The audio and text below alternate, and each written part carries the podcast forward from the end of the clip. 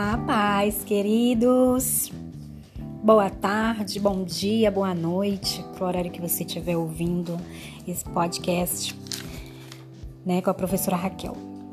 Hoje eu vim falar com vocês sobre o processo de aprendizagem das crianças, né, no nosso grupo, e também é, falar para vocês, né, que nós precisamos andar de mãos dadas nesse processo de aprendizagem.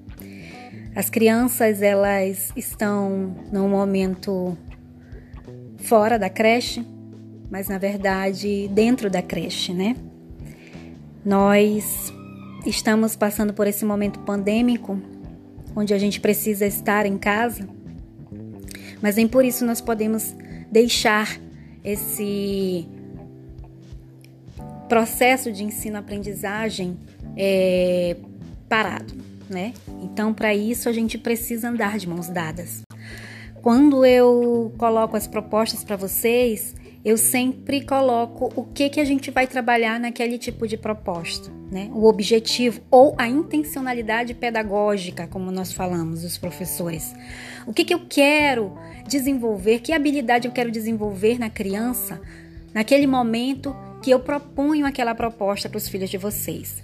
Né? Então eu sempre coloco, às vezes é figura fundo, às vezes é, é estimular a coordenação motora ampla, que antigamente se chamava coordenação motora grossa.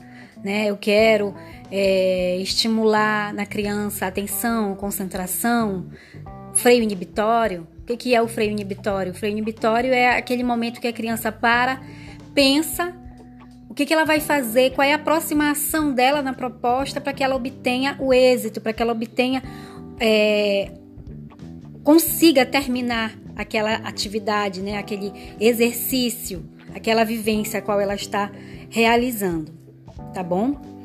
É, eu estou documentando todas as atividades das crianças, todo o processo educativo dos filhos de vocês, ele está sendo documentado. É, nós precisamos desses documentos para que no final nós possamos é, saber como foi esse percurso de aprender e para que a gente possa dar um documento palpável para vocês desse processo, né? Que nós chamamos de relatório final.